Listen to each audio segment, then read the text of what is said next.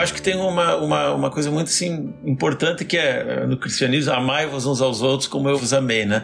Então a gente tem uma prática de altruísta, né? A gente procurar, digamos assim, fazer alguma coisa boa e ao menos não atrapalhar, né? Então tem essa prática. Porém, tem um momento que você precisa ter a visão a visão do que, que é a realidade, senão você pode não continuar assim, né? E aí eu te dou um exemplo de uma menina, né, que era italiana, que era Luce Badano, ela faleceu com 19 anos com um câncer nos ossos, né?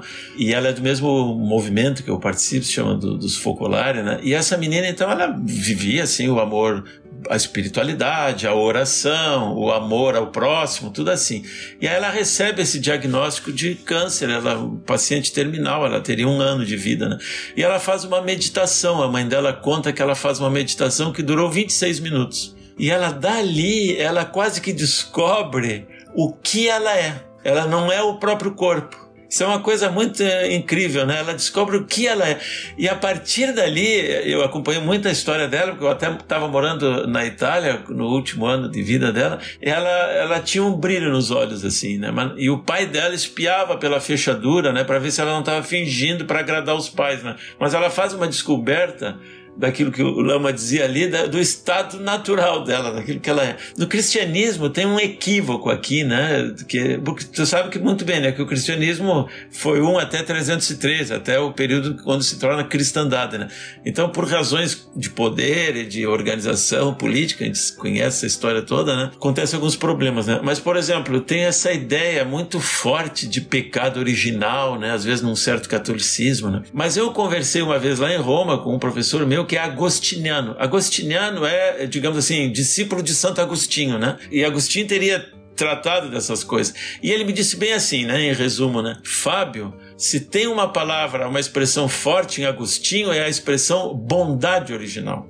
Bondade original. Equívocos e confusões surgem depois. Então ele, ele Agostinho sustenta a natureza crística, a natureza luminosa de todos os seres não a natureza pecaminosa. Ou seja, usando uma expressão tomista, a substância é bondade, a confusão é acidente, digamos assim. É, é, mas então, essa visão da bondade original, que é uma visão que a gente compartilha né, com o budismo, né, o Lama, essa natureza crística a gente pode chamar, ou a natureza búdica, a natureza luminosa, isso não é uma teoria, não é uma doutrina, isso é a verdadeira personalidade de cada um. Né?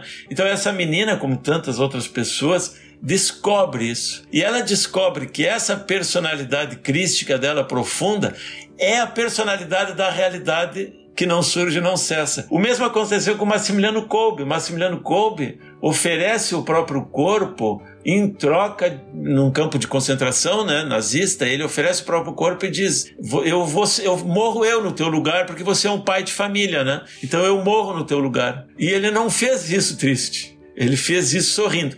Por quê? Uma porque ele estava movido por essa energia do amor, mas outra porque ele tinha visão. Ele tinha essa visão do que, que é permanente, do que, que é impermanente, e a visão dessa personalidade permanente, luminosa, da realidade que não surge e não cessa. Né?